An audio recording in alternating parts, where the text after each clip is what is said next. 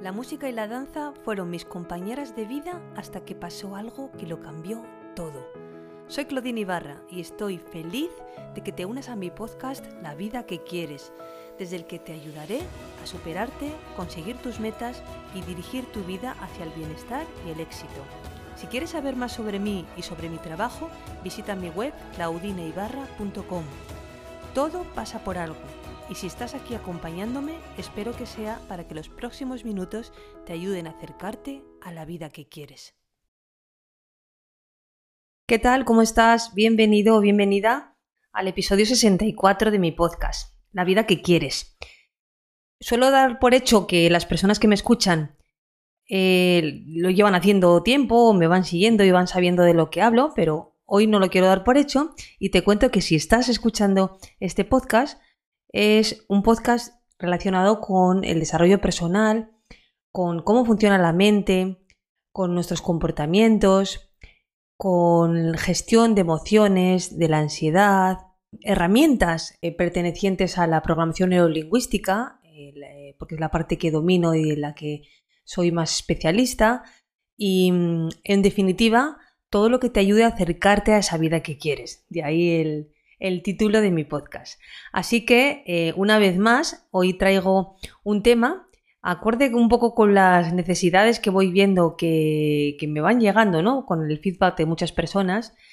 Y mm, se trata de esta manera de comunicarnos, al final hablo mucho de comunicación, como no podía ser de otra forma, y comunicarnos de manera eh, asertiva y de manera efectiva también, ¿no? Que, em, es un poco lo que queremos, ¿no? a la, manera, eh, la manera en la que nos comunicamos es lo que, lo que nos va a ayudar a obtener los resultados que queremos. Entonces, una comunicación asertiva eh, va a ayudarte a relacionarte de la manera adecuada y a veces este tipo de términos los confundimos. Primero quiero eh, aclarar qué es eso de la asertividad o de la comunicación asertiva.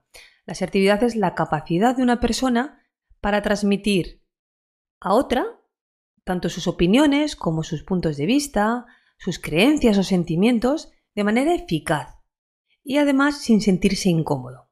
Eso es comunicarte de forma asertiva.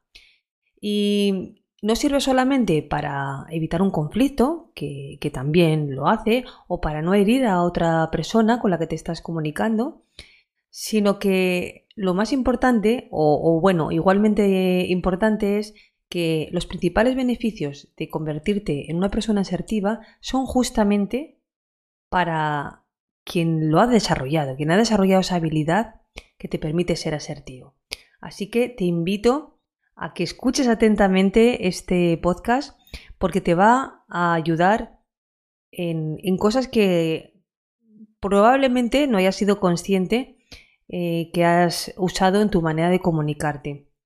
Mm, entre muchos otros beneficios también, además de mejorar esa calidad de las relaciones interpersonales, pues te va a ayudar a sentirte incluso más libre, ¿no? Porque te vas a poder expresar de forma honesta y directa. Y esto da una sensación increíble de, de libertad. Y también va a mejorar tu autoestima, porque vas a poder respetarte a ti mismo. Y también, como he dicho antes, va a evitar y a resolver conflictos tanto internos como externos. Incluso vas a poder adoptar un estilo de vida alineado con los deseos que tengas, con las necesidades que tengas. Em, en el que se asumen además pues esas consecuencias de, de nuestras decisiones y de nuestros actos. Y sobre todo, puesto que es de forma asertiva, siempre teniendo en cuenta a los demás. ¿Qué vas a necesitar para comunicarte de forma asertiva? Bueno, pues por un lado vas a necesitar habilidades sociales, lógicamente, y por otro lado las herramientas adecuadas que vas a tener que practicar para aprender estas habilidades sociales. ¿Cuáles serían estas habilidades sociales para ser más, una persona más asertiva? En primer lugar, la empatía. La empatía es la habilidad de percibir lo que la otra persona puede pensar y sentir para comprender sus puntos de vista y para responder de manera adecuada a sus sentimientos. La empatía genera conexión, entendimiento y reconocimiento. En segundo lugar, otra habilidad mm, social te va a ayudar a ser más asertivo es la escucha activa. Y la escucha activa es tanto poner atención en el interlocutor como mostrar interés en él e ir incluso más allá de lo que dice explícitamente. O sea, captar todos los matices de su comunicación. Qué necesidades y sentimientos está expresando, qué creencias y valores están implícitos y cuáles son sus objetivos. Eso es, eh, es la escucha activa.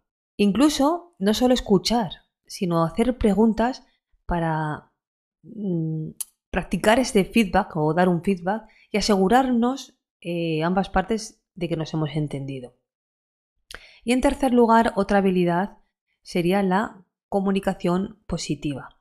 En esta habilidad entrarían tanto los elogios como los refuerzos positivos. Y también es la habilidad de dar críticas positivas con la intención de mejorar algo o para solucionar un conflicto también, eh, porque de esta manera te estás enfocando en el futuro y de esta manera también vas a poder arreglar y mejorar un posible problema. Lo contrario, la crítica negativa ataca directamente a la identidad de la persona y no se enfoca en el futuro, sino al contrario, se enfoca en el pasado para culpabilizar al otro. La PNL, la programación neurolingüística, se va a enfocar en cómo funcionamos las personas y va a usar o usa, mejor dicho, herramientas con las que puedes aprender estas habilidades. Puedes aprender tanto a desarrollar la empatía como la escucha activa, como responder de manera adecuada. Entonces, eh, te describo rápidamente algunas de esas herramientas y te invito a que sigas escuchando próximos episodios porque seguramente eh, pues voy a dedicar eh, algunos de ellos a, profundizar un poquito más en algunas de estas herramientas para que entiendas mejor la manera de, aplicarlas. Hay una, hay una, herramienta que se llama Rapport que se trata de ajustarte a, tu interlocutor para conectar con él. También para verlo y para reconocerlo.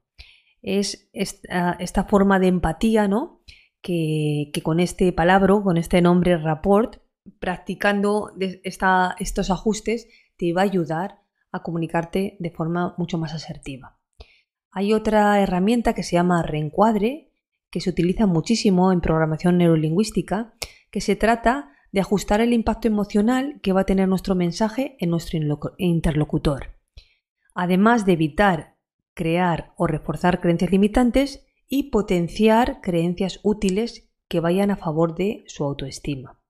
El reencuadre es fantástico para eh, tener en cuenta los diferentes puntos de vista, los tuyos y los del interlocutor. De esta manera, por supuesto, ser más empático y de esta manera practicar esa comunicación asertiva. Una tercera herramienta es el calibrado.